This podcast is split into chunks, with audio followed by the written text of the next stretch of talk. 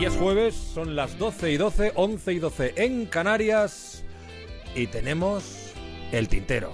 Don Carlos Alsina. Hola otra vez, Carlos. Buenos días otra vez, Juan Ramón. La de hoy es una historia de amor que le va a gustar, creo, a Raúl del Pozo. Fíjate. Love Story. Se desarrolla en Manhattan.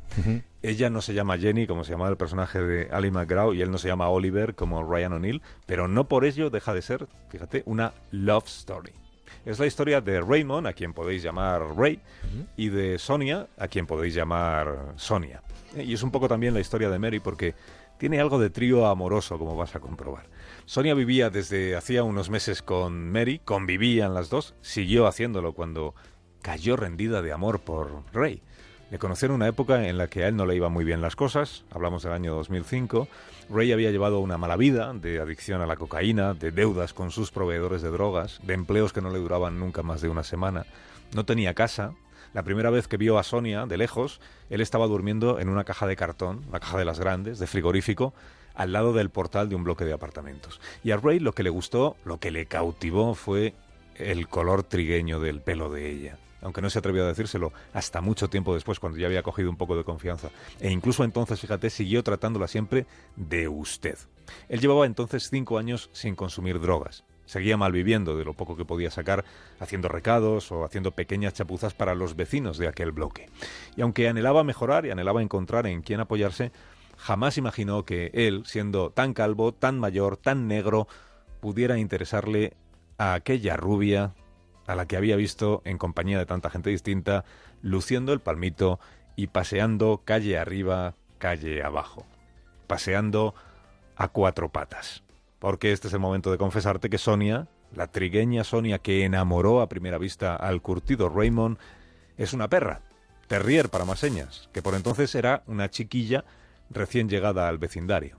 Mary, que es la dueña, estaba estudiando y trabajando a la vez, y por eso recurría a paseantes de perros para que sacaran a Sonia a dar una vuelta cada día. Entonces Ray veía que un día le tocaba uno, que otro día venía otro, y armándose de valor, porque la verdad es que temía que Mary lo mandara a hacer puñetas, le dijo un día, perdone usted señora, pero creo que yo podría pasear a su perra. Y lo primero que pensó Mary, lo confiesa ahora que ha pasado el tiempo, lo primero que pensó fue, ni en sueños voy a dejar yo a mi perrita con este señor. Pero Raymond insistió. Ella se dio cuenta de que a aquel hombre le vendría bien un dinerillo. Y le ofreció hacer una prueba. Le dijo el domingo por la mañana, si a usted le parece bien, salimos los tres, nos vamos a Central Park y vemos qué tal se lleva usted con mi Sonia. De acuerdo, y él dijo naturalmente. Naturalmente estaba encantado Ray de tener algo que hacer un domingo por la mañana. ¿Sabes lo que pasó? Que Mary llegó incluso a ponerse celosa.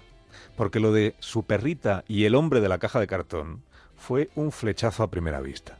Definitivamente su Sonia lo adoraba. Qué forma de mover el rabo, qué forma de echar las patas por alto, de dejarse acariciar, qué lametones le pegaba.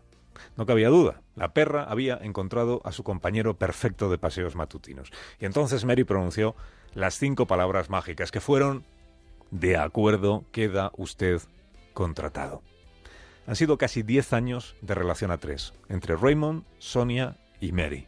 Si le preguntas a él, te dice que lo que le movió a intentar llevar cada vez una vida mejor fue precisamente ella, la perra.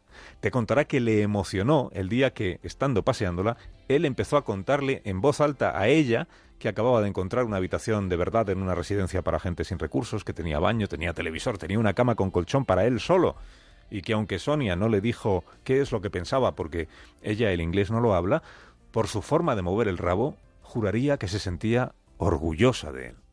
La relación fue tan estable que Mary, la dueña, les propuso a los dos hacerse una foto en un estudio para poder enmarcarla. Esto a Raymond le pareció una idea excelente. A Sonia, a Sonia no se sabe porque te he dicho ya que el inglés no lo maneja.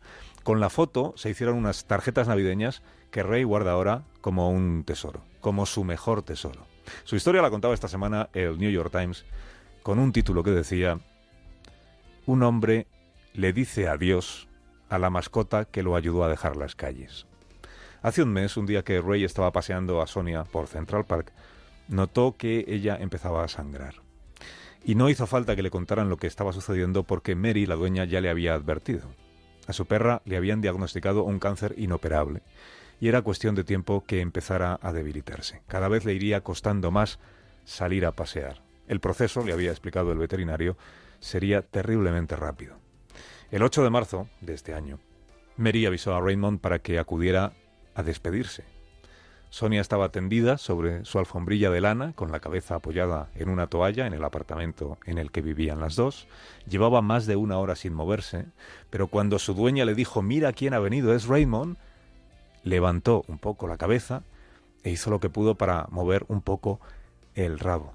Y Raymond le dijo, mi señorita Sonia, si pudiera hacer algo para que usted se pusiera buena, tratándola de usted. Estuvieron un rato largo diciéndose adiós, hasta que llegó el veterinario y Ray se excusó y salió del apartamento para que Mary, la dueña, pudiera estar los últimos minutos con su terrier trigueña antes de que el doctor apagara, como dijo ella, su cerebro. Ya os dije que era una love story, una historia de amor. Aunque ella no fuera Ali McGraw y aunque él, Raymond, tan mayor, tan calvo, tan negro, no pueda presumir de haberse parecido nunca a Ryan O'Neill. Qué historia, Carlos. Y qué curioso, precisamente hoy que hablábamos de los animales domésticos como uno de los elementos para una vida más, más saludable. 18 minutos y medio pasan de las 12. Hasta luego, Carlos. Hasta mañana, Juanra.